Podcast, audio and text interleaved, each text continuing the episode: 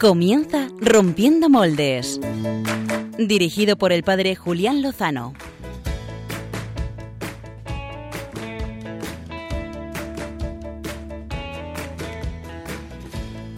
Muy buenas noches, queridos amigos de Rompiendo Moldes, queridos amigos de Radio María. Bienvenidos a una nueva andadura de este vuestro programa Rompiendo Moldes. Ya no sé cuánto llevamos, Pachi a lo mejor lo recuerda. Estamos en el número 18 de la tercera temporada. ¿Y en total? Pues Te he deben de pillado. ser 100, no sé. Pues eh, bienvenidos a este séptimo domingo de Pascua, domingo de la Ascensión. El Señor, eh, pues mola un montón, porque se va para estar con todos, ¿eh? Así es, así es el Señor. Él se eleva, eh, ciertamente, para poder elevarnos a todos y a cada uno de nosotros.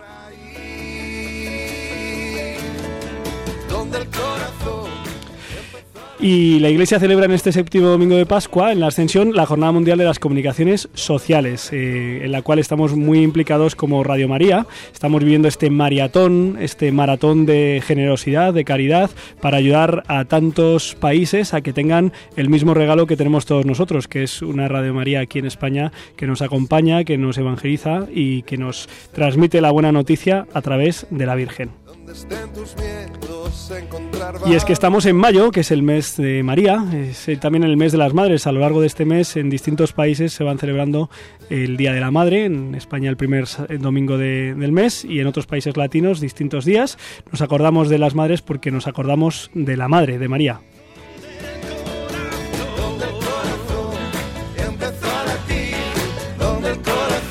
Y este mes de mayo nos trae otra cosa más prosaica, más pragmática, pero no menos también tiene su importancia. Y son las próximas elecciones. Estamos a una semana de las elecciones municipales del 24 de mayo y de eso vamos a hablar hoy en este programa y no lo vamos a hablar con cualquier persona porque de estos temas no se puede hablar ni de cualquier manera ni con cualquier persona. Estamos en Radio María y lo vamos a hablar con un pastor. No vamos a hablar con Monseñor José Ignacio Munilla, al que todos ustedes conocen porque es eh, el obispo de esta casa.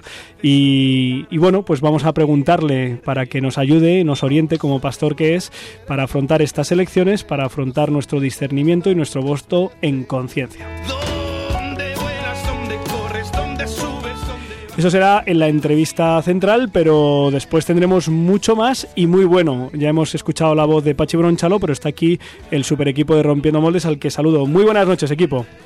Muy buenas noches, Julián. Hola, buenas noches. ¿Qué tal? Eh, María Redondo, Buenas noches. representante femenina del equipo de Rompiendo Moldes esta noche, una vez más. Aquí estamos. No sé qué pasa aquí, cada vez hay menos mujeres, ¿eh? Eh, bueno, pero desde luego María deja el pabellón muy alto. Eso sí Aprove- es verdad. Aprovechamos para saludar desde aquí a Beatriz López Roberts, que creemos que sigue de luna de miel y van ya siete meses. No, es Oh, ah. Y Sí, sigue la cena de la boda.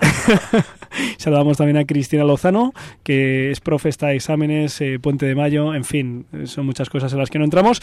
Y saludamos a los presentes. Hemos saludado a María Redondo y a su compañero de sección, Pachi Bronchalo, que en Enredando nos van a traer algo súper interesante, súper de mayo, ¿no? Claro, estamos en el mes de mayo y traemos My Feelings. Hombre, me encanta, me encantan estos tipos de May Feelings, Pachi. Hablaremos también de esto que has dicho al principio de la jornada de las comunicaciones. Genial, me encanta. Y además hay una propuesta para mañana, bueno, para Sí, ya sí, hoy sí. domingo, de nuestros amigos de iMisión, para que tengamos una quedada tuitera mañana domingo o hoy domingo. Allí nos vemos todos. Allí nos veremos todos virtualmente. Eh, Gonzalo Castillero, Buenas noches, Muy buenas don noches. Julián Lozano. Yo quiero saludar también a Carmen Desmonts. Me la encontré el otro día No, en un bar. no.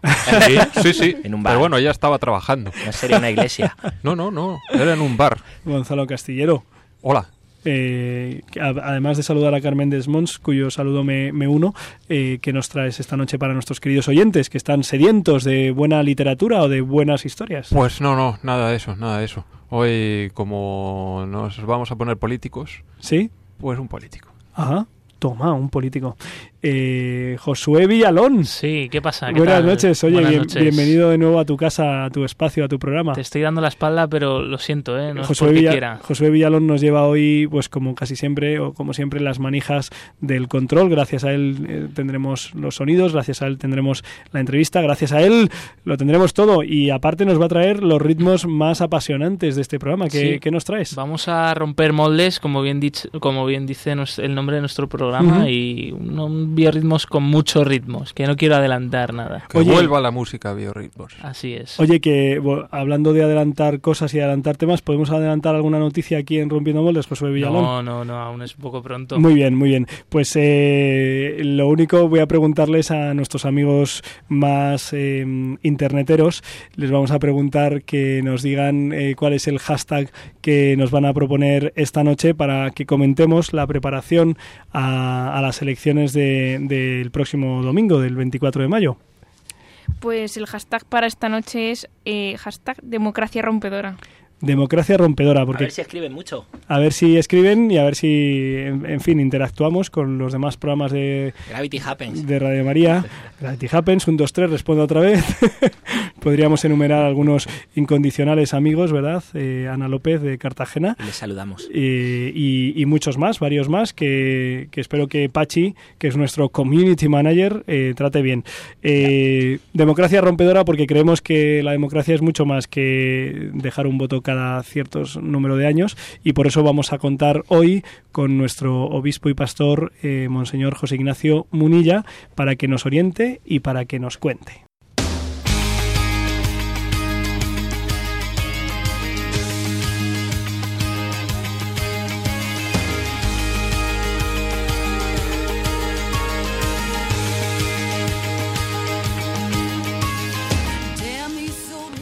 Como les decíamos, en este domingo 17 de mayo estamos exactamente a una semana de las elecciones autonómicas eh, y municipales en, en España, en buena parte de nuestros municipios y de nuestras comunidades.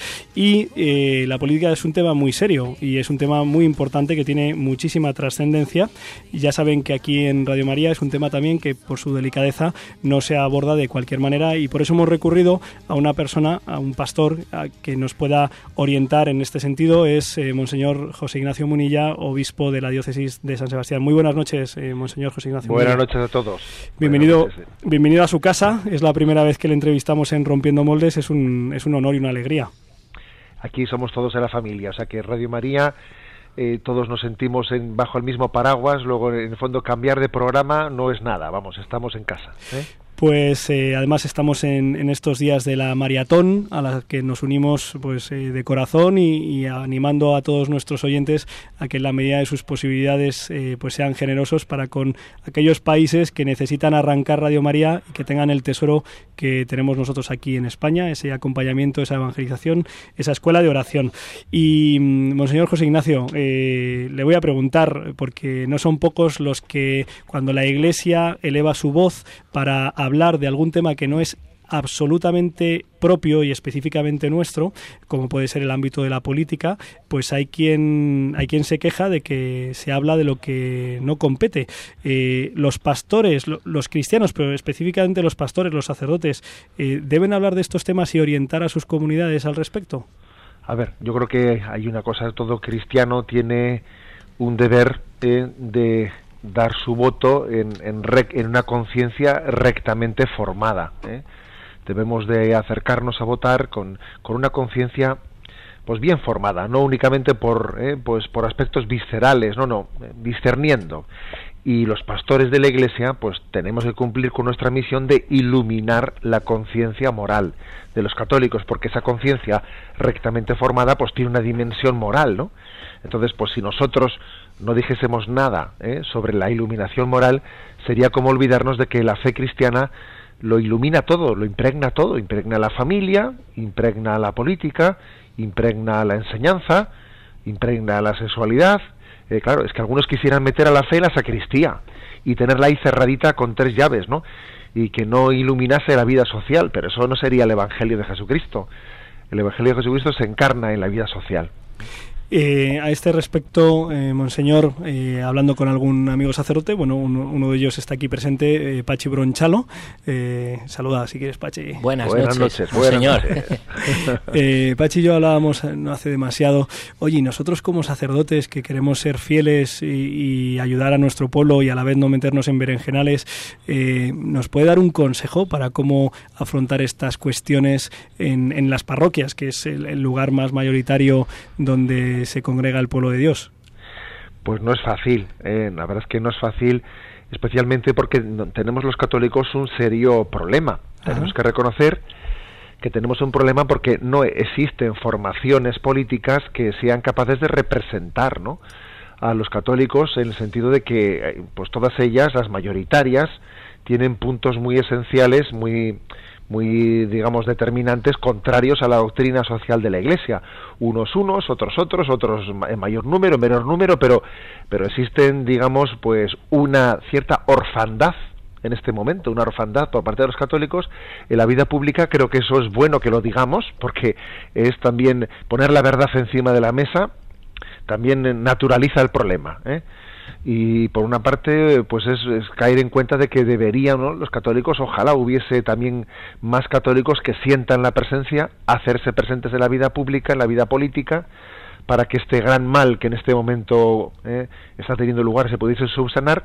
Pero creo que tenemos que que identificar la realidad aunque el diagnóstico sea muy crudo ¿eh? decir a ver tenemos un problema muy serio y es que bueno pues eh, los grandes partidos políticos presentes en el Congreso de los Diputados pues tienen todos ellos pues aspectos muy determinantes eh, contrarios a la doctrina social católica luego nuestro discernimiento pues tiene que tomar distancia obviamente ¿eh?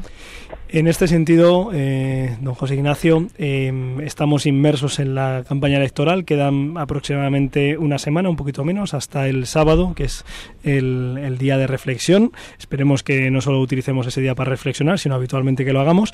Eh, ¿qué, es, ¿Qué se puede pedir a una campaña electoral y qué es lo que estamos viendo?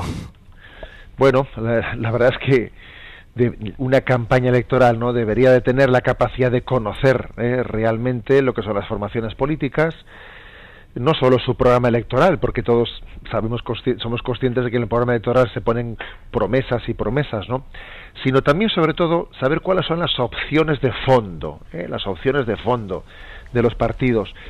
Una campaña electoral debería tener la capacidad de, de expresarse pues con, con capacidad de comunicación eh, sin que quedase sin que quedase manchada pues por por lo que son aspectos anecdóticos de que de que tal candidato ha dicho una palabra que las otras la sacan de contexto se enfrentan entre ellos y muchas veces están en una especie de dialéctica de a ver si alguien le pillo con una palabrita para descalificarle no muchas veces las campañas electorales se centran en lo anecdótico en vez de ser capaces de hacer un debate de fondo de, cuál es nuestra visión ¿eh? pues eh, política de la sociedad yo desde luego creo que tenemos que reprochar ¿eh? la falta de esos debates de fondo hay una gran ausencia aquí de debates de fondo y más bien estamos a ver a ver a, ver si le pillo a alguien en, un renuncio en una palabrita en un y le puedo descalificar con ello me parece que la campaña electoral ha adolecido. O está adoleciendo, ¿eh? está adoleciendo de, de debates de, de- de- de profundidad y de altura. Buenas noches de nuevo, monseñor.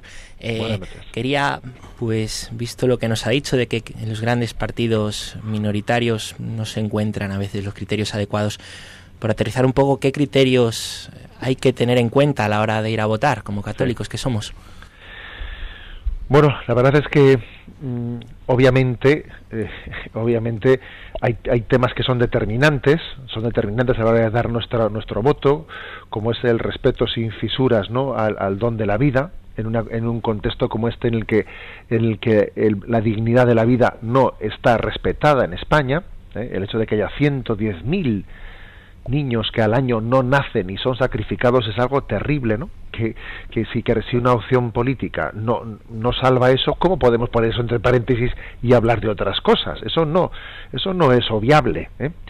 El, pues el apoyo claro y decidido, ¿no? A, a una, a una enseñanza en la que la familia tenga el derecho pues a, a decidir la, la educación para sus hijos, las políticas familiares, las políticas de, de, de promoción de la natalidad, las políticas de promoción también de, la, de la maternidad ¿no? y de la conjunción de la maternidad y el trabajo, pues eh, el hecho de que haya una promoción de la cultura dignificadora ¿eh? de sus valores morales, eh, el hecho de que haya una opción preferencial en, en una justa distribución de las rentas eh, en la vida económica, eh, con una especial atención a los más desfavorecidos de la sociedad, ¿no? Eh, me atrevería a decir un aspecto que aquí no lo estoy escuchando, ¿no? El que, el que los, estos partidos políticos expresen cuál es su compromiso con los pueblos subdesarrollados o en vías de desarrollo, porque en estos últimos años de recorte, prácticamente se ha cortado por lo sano con, con la ayuda con la ayuda digamos eh, a, los, a los proyectos ¿no? destinados al tercer mundo la, la solidaridad internacional eh, pienso que son ¿no? de alguna manera los puntos principales en los que en los que debiéramos de discernir Eh, buenas noches, don José Ignacio. Soy José, un colaborador aquí del programa. buenas noches Josué Eh, estamos viendo, pues eso, un panorama electoral muy complicado y más aún Sí. para nosotros los católicos. Eh, pocos partidos respetan el derecho a la vida, que has señalado sería uno de los criterios, ¿no? Que nos ayudarían a, a elegir qué opción votar, ¿no? Y, vemos que a lo mejor los que sí respetan el derecho a la vida, pues son formaciones minoritarias que, seguramente, desgraciadamente, pues a lo mejor no, no, logren tener representación o entonces eh, eh, se plantea, ¿no? Este debate eh, la conciencia de cada uno, ¿no? De, qué, qué votar, ¿no? O bien eh, una formación minoritaria que seguramente no, no tenga representación o, sumo mi voto a una candidatura que es contraria en algunos puntos a, a nuestra conciencia, pero que en otros pues eh, pueden llevar a cabo buenas políticas, ¿no? Entonces, ¿es, es lo menos malo? Eh, aquí la pregunta, ¿es lo menos malo una buena opción para, para nuestro voto? Vamos a ver, yo, yo haría la siguiente distinción, ¿no? En los casos, porque obviamente no todo el mundo puede votar lo mismo, porque estamos hablando de candidaturas eh, según autonomías y según municipios, y no todas las candidaturas se presentan en todos los lugares, ¿no? Yo creo que como criterio moral, allí donde hay- un católico tenga que hacer una elección entre un, voto en conciencia, aunque con, con pocas probabilidades de, de- de- de ser útil, ¿eh? pero un voto en conciencia, o un voto útil, yo creo que hay que, hay que votar en conciencia, ¿eh? porque es que, mm, aunque no tenga esa aparente utilidad, a mí me parece que hay otro tipo de utilidades. No solo está la utilidad de ejercer, ¿eh? ejercer el poder, también existe una utilidad de dar un voto, un, un voto que sea educativo, porque es que si no hay nadie que defienda una opción clara de defensa de la vida, pues ningún ningún partido mayoritario se tomará en serio el que tenga que rectificar eh, su programa de gobierno si quiere recibir más voto. ¿eh? Eso, te- eso es muy útil, ¿eh? eso, es muy útil, muy útil.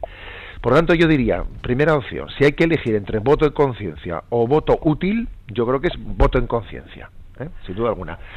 Y en los casos en los que, también pues se dan casos, ¿no? En los que no hay ninguna opción que sea plenamente compatible con la doctrina social católica, aunque sean aunque sea minoritaria, pero también hay casos en los que es que no hay ninguna opción. ¿eh? La pregunta es, bueno, uno puede votar por el mal menor, ¿eh? aunque ese mal menor implique ¿no? aspectos concretos que son explícitamente contrarios a la doctrina de la Iglesia.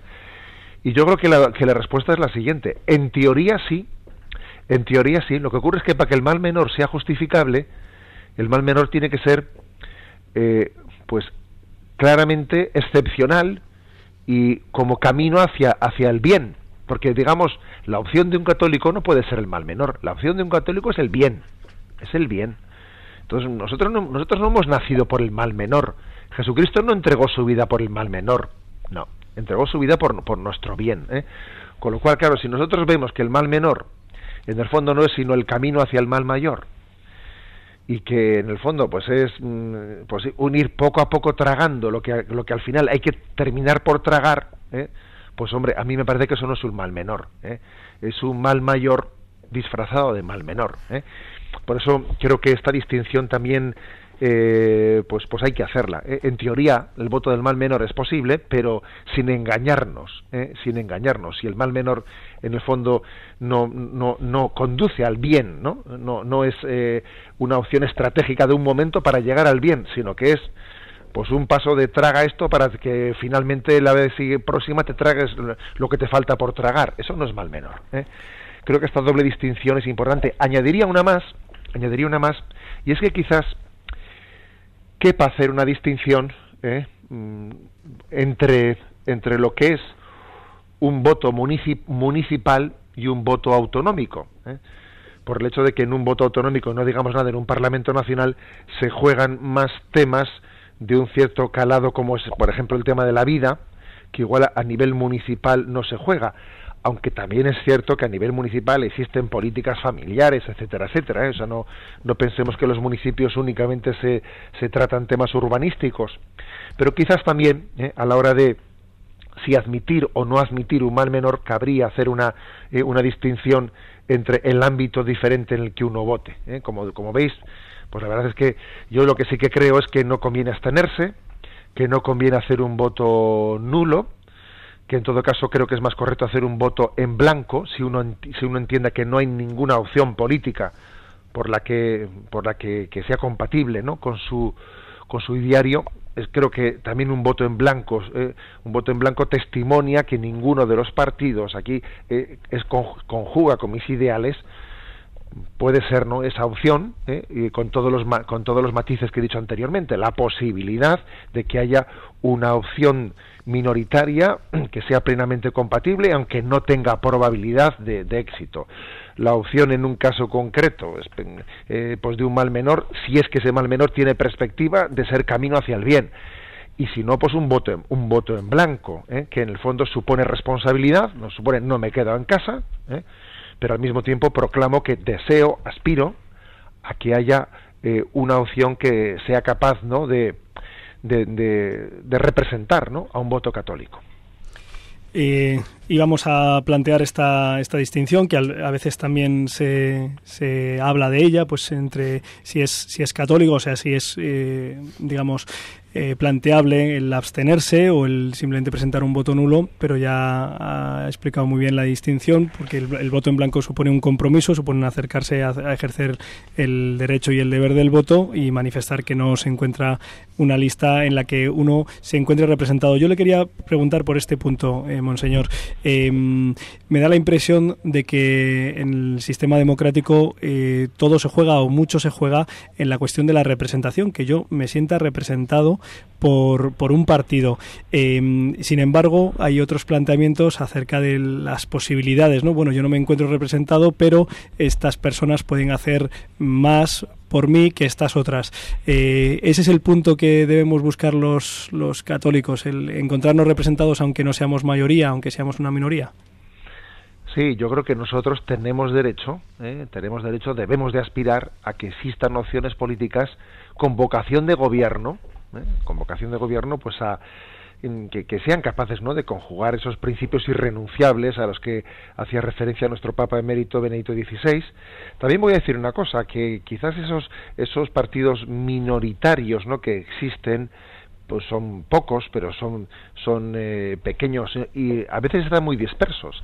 También creo que una gran eh, pues un gran reto eh, de, cara ¿no? a la presencia de los católicos en la vida pública es que esas formaciones a veces minoritarias y dispersas tuviesen la capacidad de unirse ¿eh? también bueno pues creo que hagamos también autocrítica porque a veces los católicos que tienen ese deseo de estar presentes en la vida pública no tienen la, la capacidad suficiente de conformar eh, opciones políticas no solo simbólicas, sino con vocación de gobierno, ¿eh? que yo creo que tenemos derecho los católicos a, a, estar representados. Igual dentro de la Iglesia debiéramos de cultivar más ¿eh? la conciencia de la importancia del testimonio en la vida pública, en la vida política. O sea, también eso quizás existe una carencia entre nosotros, ¿no? De, de esa educación. Una penúltima pregunta, en este caso es Gonzalo Castillero, que le dejo en sus manos. Soy Ignacio, buenas noches. Noches. Se habla mucho eh, en, estas, eh, en estos últimos tiempos del fin del eh, bipartidismo. ¿A usted le preocupa la fragmentación que se pueda producir tanto en estos procesos electorales como en las próximas generales? A ver, no, no me preocupa. es decir, porque por la sencilla razón de que veo que el sistema bipartidista pues no no era no, no, era sano no estaba custodiando un bien moral yo creo que tanto en España como en Europa lo que estaba ocurriendo ¿eh? lo que estaba ocurriendo es que las izquierdas ¿eh? son las que marcan el rumbo y las llamadas derechas van por el mismo camino pero con el freno mano opuesto pero por el mismo camino no, no, no había alternativas reales de pensamiento ¿eh? no las había las derechas se encargan exclusivamente de temas económicos lo que les importa es la economía la economía la econosuya ¿eh? entonces claro no, no, no presentan una alternativa en la educación en la familia etcétera Por lo tanto, para superar ese sistema eh, que, que, que, pues que estaba que estaba muerto, obviamente se necesitan alternativas. Y yo a veces me he hecho me he hecho una una una reflexión. Si hemos sido testigos de cómo nuevos partidos como Ciudadanos o como Podemos, ¿no? han surgido de la nada, ¿no? Pues por unos liderazgos, ¿no? como los que hemos visto, no no seremos capaces, no habrá católicos concretos, ¿no? Eh, con liderazgo, con capacidad de liderazgo capaces de de conformar también opciones que, que, sean atrayentes para muchos ciudadanos. O sea, yo creo que aquí se ha demostrado, aunque no haya sido desde una perspectiva católica, ¿no? que es posible el hacer alternativas. Luego yo, cuando he visto este, este, esas fragmentaciones y esos nuevos partidos, yo me he hecho esta pregunta, ¿y no será posible, no estará el Señor queriendo suscitar que algún, que algún joven, que alguna joven eh, católico o católica eh, tengan, ¿no? sientan la llamada, ¿no? Pues a, a ejercer ese liderazgo en la vida pública y voy a decir que, que, se lo he encomendado al Espíritu Santo y que, y que con frecuencia le pido ¿no? que suscite esos liderazgos ¿no? entre, entre los jóvenes españoles. Pues se lo pedimos juntos, eh, Monseñor. Eh, seguramente nos estén escuchando algunos de esos que con los que quiere contar el Señor eh, a través de su espíritu para llevar una bocanada de aire fresco, de aire auténtico, de aire que ponga en el centro de la vida social a la persona y su dignidad y su apertura a la trascendencia. Ojalá, ojalá nos estén escuchando. Eh, Monseñor Don José Ignacio Munilla, obispo de San Sebastián, muchísimas gracias por estar con nosotros en Rompiendo Moldes y por orientarnos de cara a las elecciones de la semana que viene. Nada, ha sido un placer y adelante con vuestro programa. Un, un fuerte abrazo. Aquí hemos eh, terminado esta grata conversación. La verdad es que es de agradecer la claridad eh, y el modo directo en el que se manifiesta eh, Monseñor José Ignacio Munilla. No se lo quería decir en directo, pero hay que reconocer que si algún día damos premios rompiendo moldes, además del Papa Francisco, se lo tenemos que dar a, a Monseñor José Ignacio Munilla No por muchas cuestiones. Y eh, aquí está, hemos planteado la- las cuestiones, orientación del voto en conciencia, la verdadera utilidad, el conocer a las personas y los planteamientos que nos están ofreciendo, el distinguir entre lo municipal y lo autonómico. Es verdad que cuando lleguen las generales, pues eh, quizá tendremos que hablar de nuevo sobre ello. Y intentar eh, lanzar una voz, aunque sea una voz eh, pues minoritaria, para que estas minorías creativas puedan ir cambiando este panorama que es ciertamente eh, pues preocupante. Y hasta aquí hemos llegado en este tema de las elecciones. Esperemos que les hayan gustado esta, eh, ¿cómo era? Moldes rompedores, no, eh, democracia rompedora, ¿no? Pues eh, con Democracia Rompedora quizá nuestros eh, amigos han estado interactuando, ya nos lo dirá Pachi. Y ahora eh, vamos a seguir en esta línea porque nuestro amigo Gonzalo Castillero en su sección nos trae a un político que lo ha intentado. Vamos a ver qué es lo que podemos aprender de él.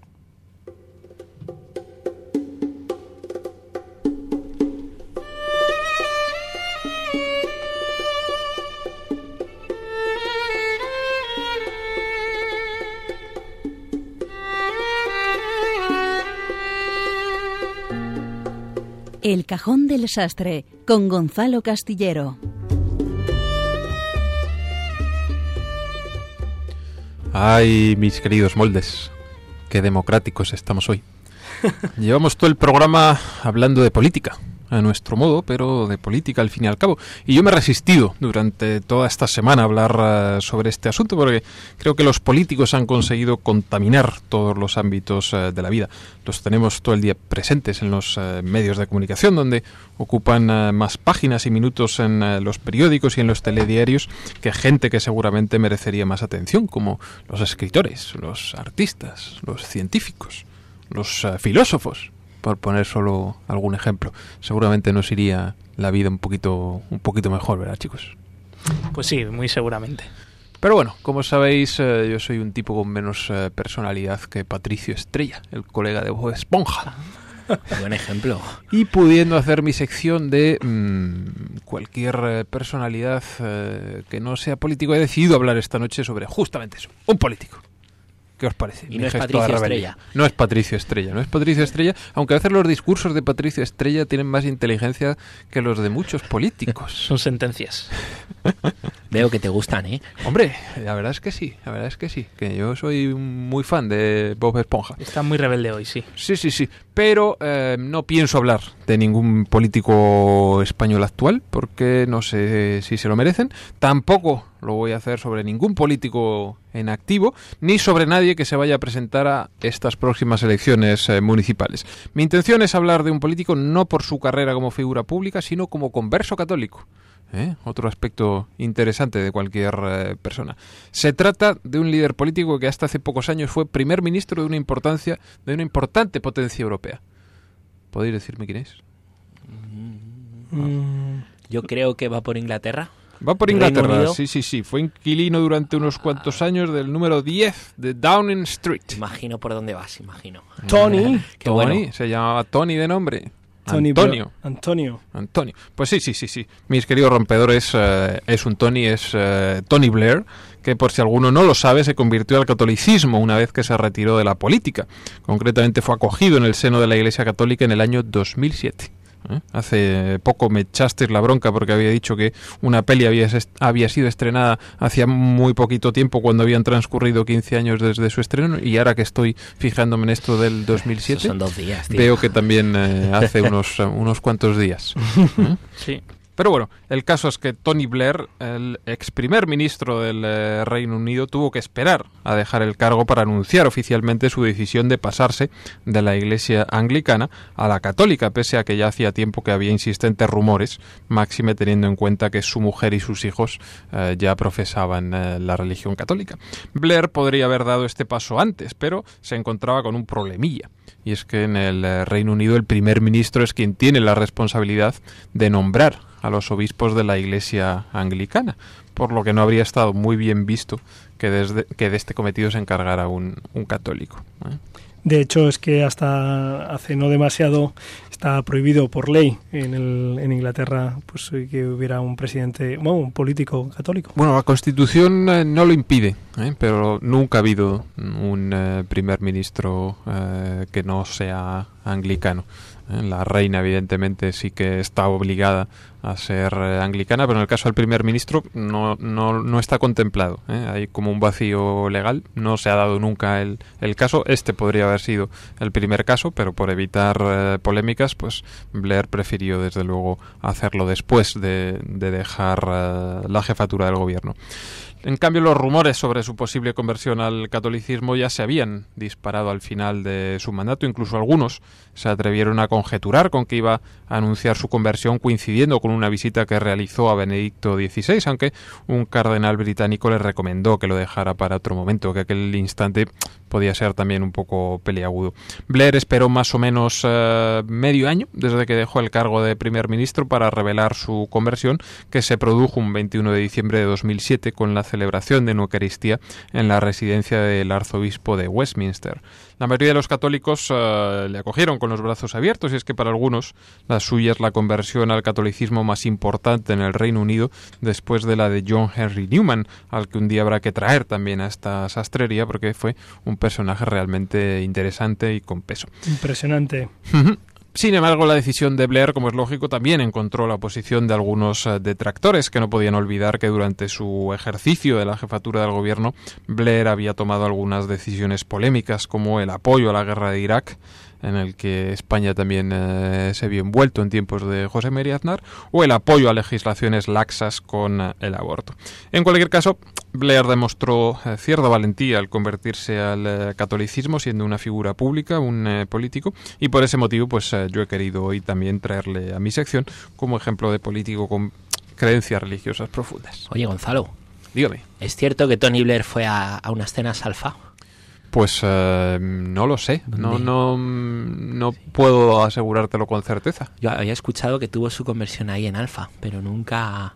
Desde luego, plan, las cenas alfa surgen en el Reino Unido, donde tienen un peso importante, o sea que no sería de extrañar, desde luego, que, Llamaremos que a Tote Barrera un día. ¿eh? Sí. Habrá que preguntarle. Tote Barrera, viejo amigo de esta casa, viejo y nuevo amigo de esta casa, le, le consultaremos y le preguntaremos. Además, dentro de un par de meses, eh, el primer fin de semana de julio, van a hablar de todos estos temas de nueva evangelización en el Congreso N, que será en Astorga y que merece la pena, así que le podríamos preguntar quizá a él por esta conversión. Yo lo que te invito es a que, hablando de políticos, eh, esta semana el obispo de la diócesis de Getafe, que es una gran diócesis por otro lado, a la que yo pertenezco también, eh, hablaba de Robert Schumann, eh, del que yo no sé si hemos hablado. Yo creo que hemos hablado. Hemos hablado de Robert Schumann, que está camino de los Sí, altares. Sí, hablamos Y- de los padres de Europa. Y además se ha, se ha dado el, el 75, a ver, eh, no, 65, 65 aniversario de la Declaración de Europa. Eh, en fin, un- unos acontecimientos importantísimos el 9 de mayo,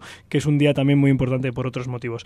Bueno, eh, ya termino. ¿eh? Eh, vamos a, a pasar de, de, ¿cómo se llama? De sección y vamos a cambiar un poco la temática porque nos vamos a enredar con unos profesionales de esto de estar enredados en la red.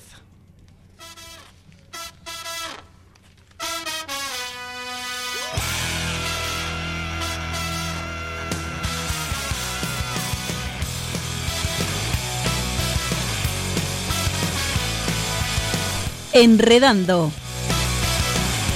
Con María Redondo y Pachi Bronchalo. Buenas noches, amigos. Muy buenas noches. ¿Cómo estamos? Buenas noches. Muy contentos. Me alegro mucho. Qué bien, parece que, que me gri- alegro. parece que gritas. ¿Cómo se nota que es más pequeño el estudio? Porque estamos igual, ¿eh? No estamos gritando. Pero tú sigues gritando igual, tío. Bueno, me alegro mucho de... de- debo decir que, que me ha gustado mucho la entrevista a, a don José Ignacio. Ha sido una cosa... Y me ha gustado que podamos hacer esos premios. Habría que, que irlo pensando, Oye, eso de, de los no, premios. No me digas más. O sea, Sí. pa- para septiembre. Así para- logramos que venga Bea, a lo mejor. y que el Josu se ponga corbata, estaría bien. Lo hizo en la boda. Sí, sí, ¿verdad? y ese día Gonzalo Castillero vendría en chándal. Claro, claro, para romper moldes.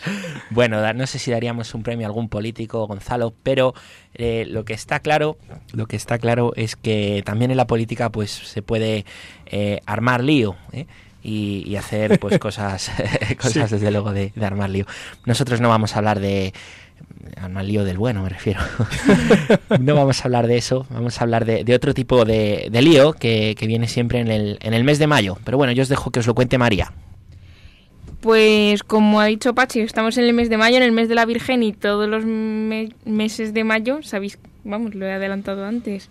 Sí, un clásico, un clásico desde, pues no sé desde qué año, a lo mejor desde el 2007 que decía, que decía Gonzalo. Eh, si no hablas al micrófono, Pachi, no se te oye. son, son, son ocho años Son ocho años, eh, que ya parece que el mes de mayo sin, sin este clásico le falta 2008 algo, ¿no? el primero No sería un mes de mayo igual.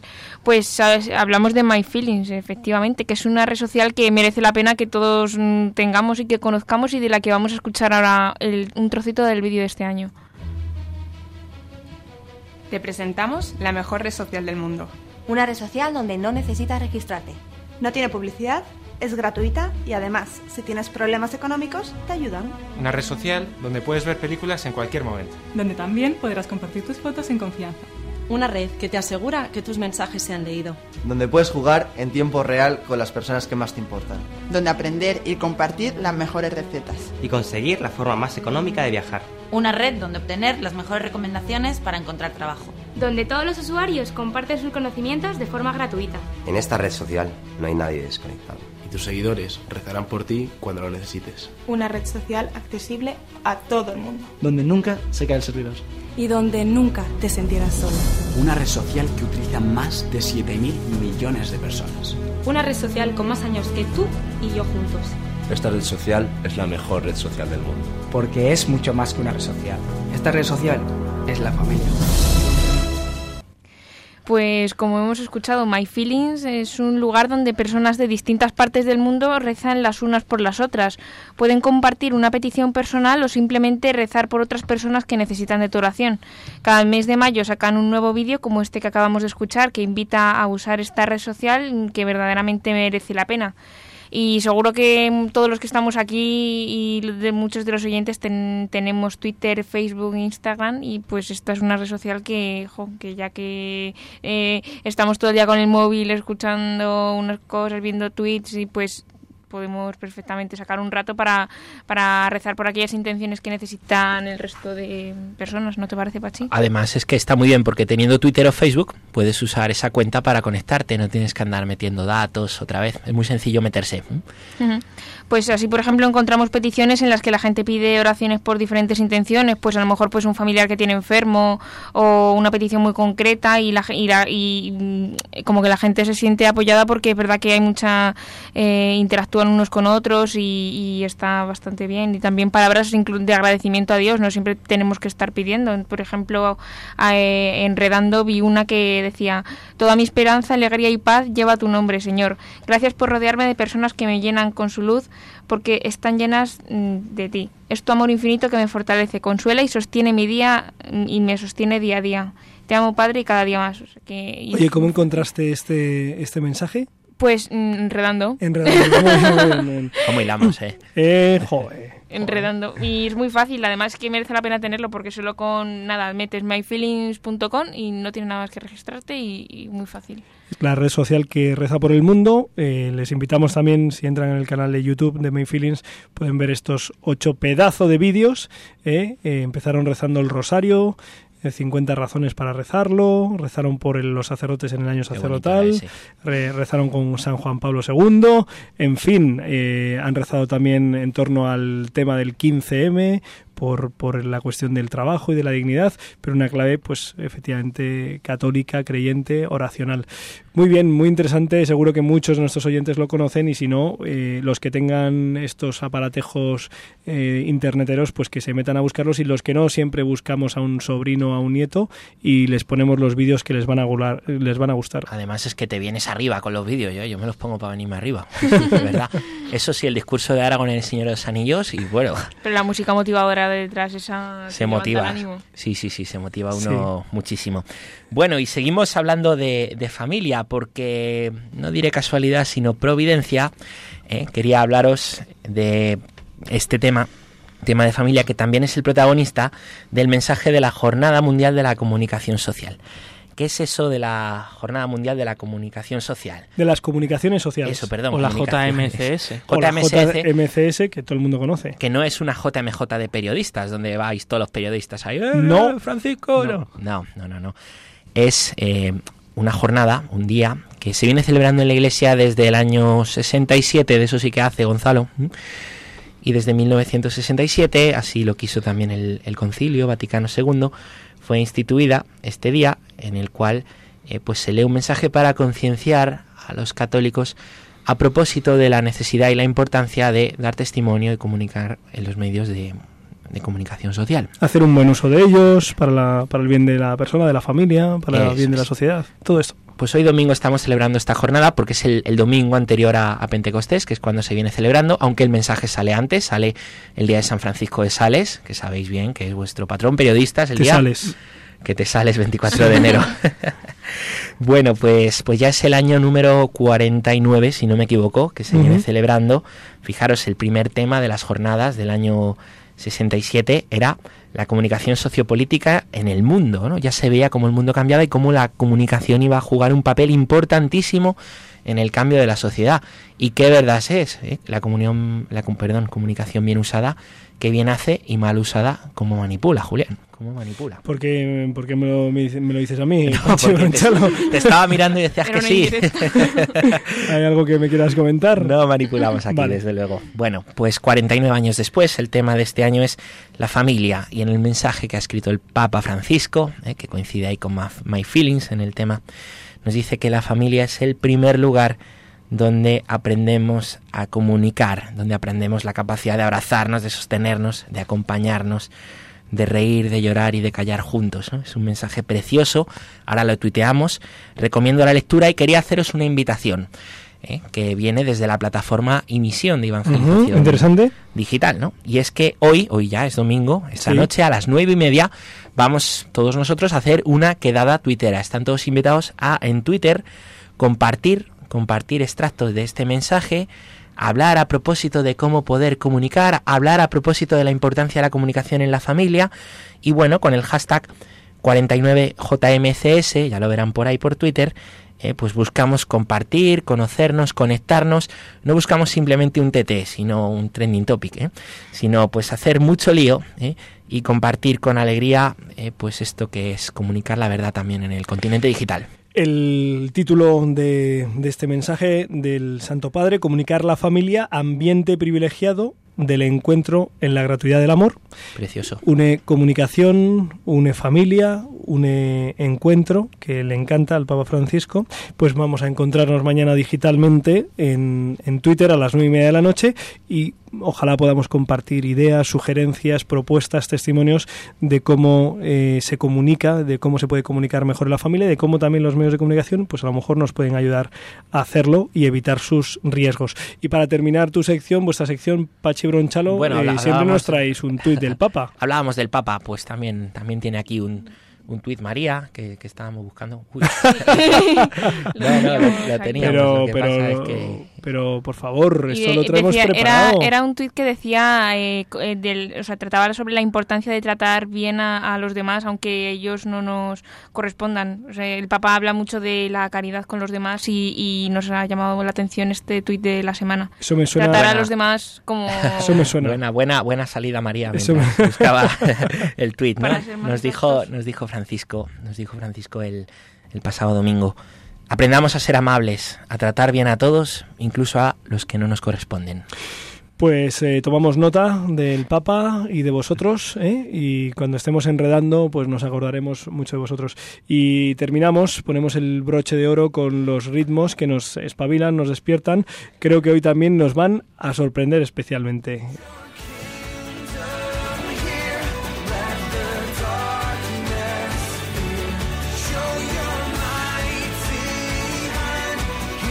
Biorritmos con Josué Villalón y Bea López Roberts. ¿Qué tal, rompedores? ¿Cómo estamos, compañeros? Oye, cómo mola eso de On Fire. Eh, ahí a tope. Eh, pues nada, que ya estamos, ya que estamos aquí en Rompiendo Moldes, vamos a hacer honor al nombre de nuestro programa de una vez. Yo sé, eh, no sé si tendrá mucho que ver con el tema principal o el entrevistado Nada. de hoy, don José Ignacio Munilla, pero Nada. este Biorritmos eh, vamos a hablar del reggaetón. ¿Qué os parece? Ahí estamos, eso es lo que nos gusta. Habría que preguntarle a Munilla si mola el ¿eh? reggaetón. Mira que sí nos dice que sí. Pues es que el personaje del Biorritmos de hoy El es reggaetón el- es un mal menor, tío. ¿no? Sí, sí, seguramente. El Biorritmos de hoy eh, tenemos como protagonista al padre Richard Godoy Plaza, conocido artísticamente como Fray Richard. ¿eh? Es un sacerdote mercedario procedente de Panamá. Este religioso comenzó hace unos años a usar la música como parte de su apostolado y desde entonces ha publicado varias canciones de distintos estilos, especialmente el reggaetón. Él siendo de Panamá, el reggaetón es un ritmo así muy caribeño, pues claro, usa esta música que conecta mucho con la gente. ¿Y que cómo suena esto? Pues vamos a, a comprobarlo. Escuchamos el tema El reggaetón de los magos de Fray Richard.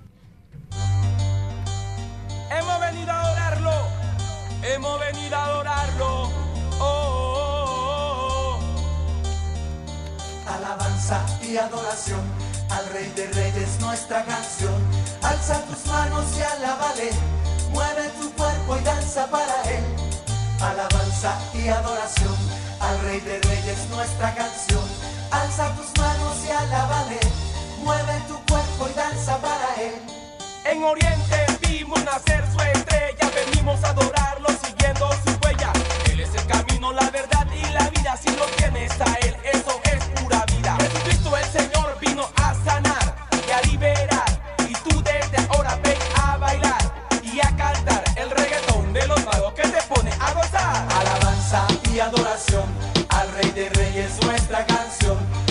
Bueno, ¿qué? ¿Qué tal? ¿Qué os parece? Estamos aquí todos perreando.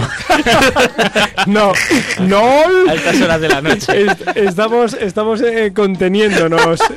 Pero yo tengo, yo tengo una pregunta. Sí, sí, sí, sí. Eh, eh, ¿Fray Richard lanza su carrera musical desde Panamá o...? Sí, bueno, efectivamente, sí, sí, sí. Empieza en Panamá, aunque ahora está... ¿Ha trascendido ya el Sí, charco? sí, sí, sí, ha trascendido.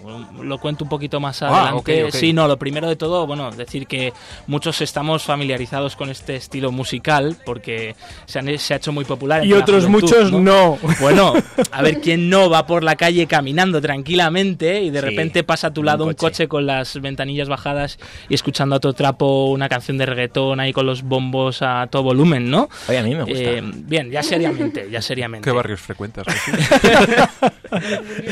Pues el, el reggaetón, el reggaetón surge en Latinoamérica, como hemos dicho antes, a principios de los 90, como una fusión entre el reggae y otros estilos caribeños, eh, con un ritmo bailable, estribillos pegadizos, ritmas, sen- rimas sencillas, lo que ha hecho este estilo que pues se colase en, en la música de las discotecas y, y así se hiciese mundialmente famoso. Llegaría a España hacia el año 2000 ¿eh? y hay artistas eh, pues muy conocidos eh, como Daddy Yankee o Don Omar. Hombre, Muy sí, dale, muy dale, cono- don, muy- dale.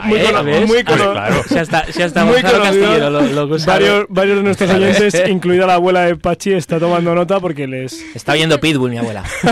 Bueno, yo sé que esto es chocante, ¿eh? Sí. estáis pensando, pero Josué, ¿qué estás haciendo? El reggaetón es verdad que se ha caracterizado muchas veces por tener eh, u- letras de alto contenido sexual, hablar de temas relacionados con la delincuencia, las drogas.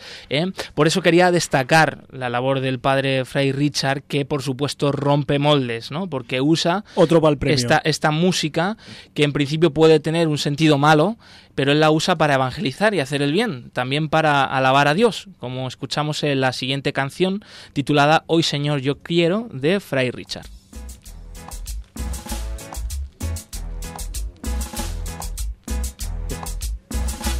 是 的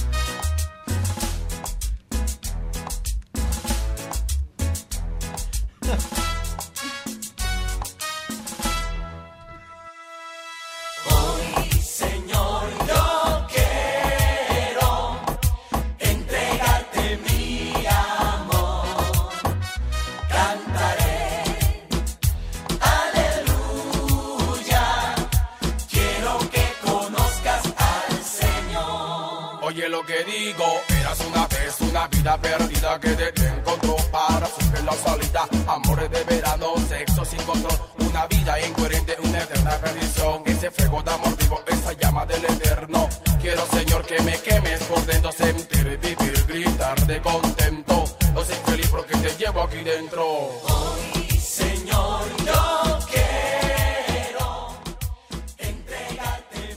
Este carisma de Fray Richard por acercar a Dios a los jóvenes y alejados le viene desde muy atrás. ¿eh? Cuenta que vivió en un barrio marginal de Panamá donde se veía a diario la delincuencia, la prostitución y las drogas. De hecho, quedó profundamente marcado por la muerte violenta de su hermano en una reyerta. Ya desde joven el padre de Richard eh, pues ha tenido ese deseo de ayudar a los demás y a través de la oración y pues eh, viviendo su, fe católica pues descubrió que su vocación era el sacerdocio y también dentro de esto pues ser animador de la pastoral juvenil.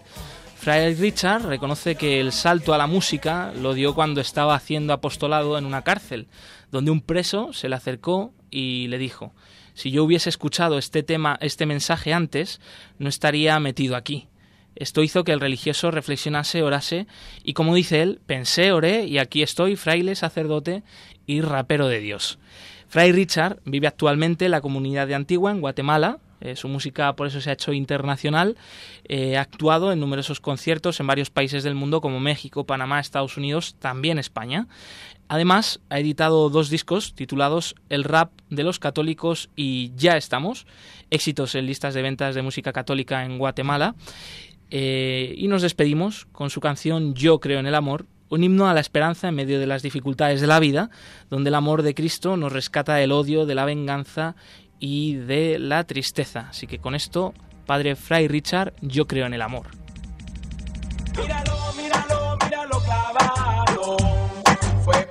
Por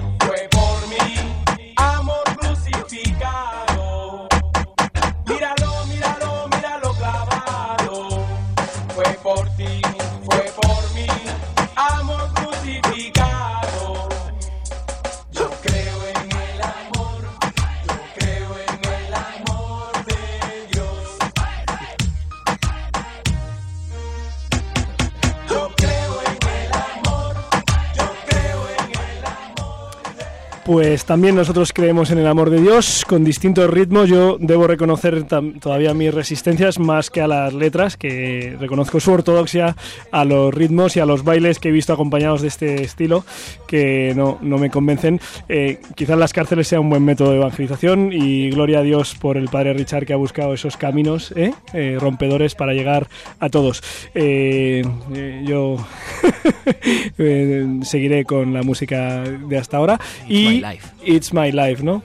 Y nada, pues eh, muchísimas gracias Josué Villalón, eh, saluda a Beatriz López Roberts la ves y a darle las gracias por estos ritmos evangelizadores de, de biorritmos.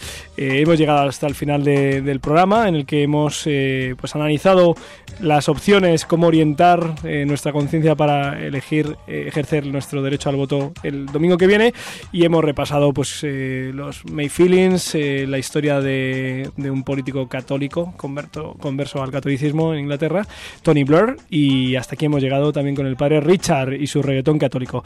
Mm, Reciban un cordial saludo del padre Julián Lozano y de todo el equipo que ha hecho posible Rompiendo Moldes y recuerden, recuerden que con el Señor lo mejor está todavía por llegar.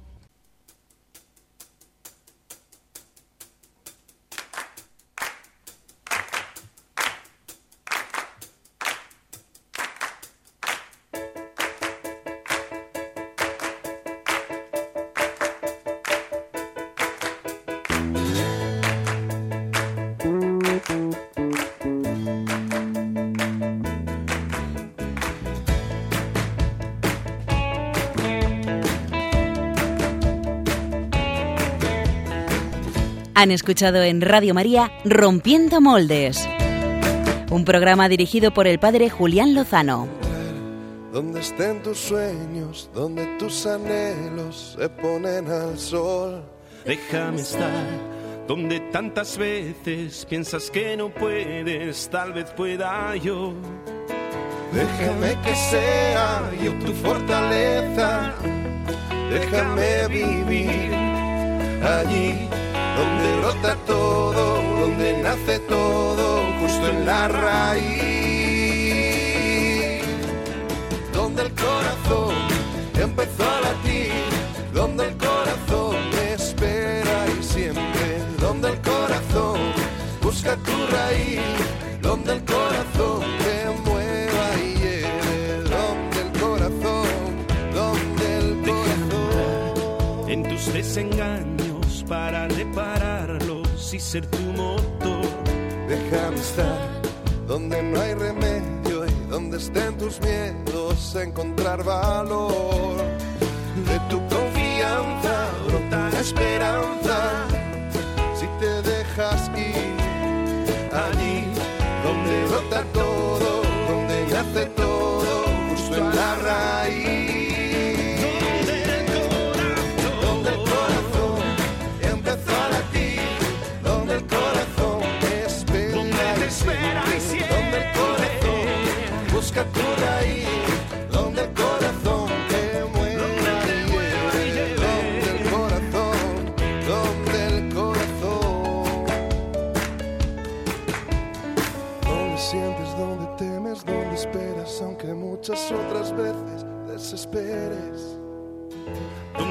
Luchas y te rindes, donde haces y deshaces, donde ganas, donde pierdes.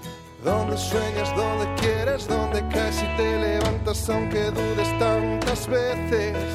Donde vuelas, donde corres, donde subes, donde bajas, donde vas y donde vienes. Busca tus raíces donde el corazón te lleve. La raíz de todo, donde el corazón se mueve.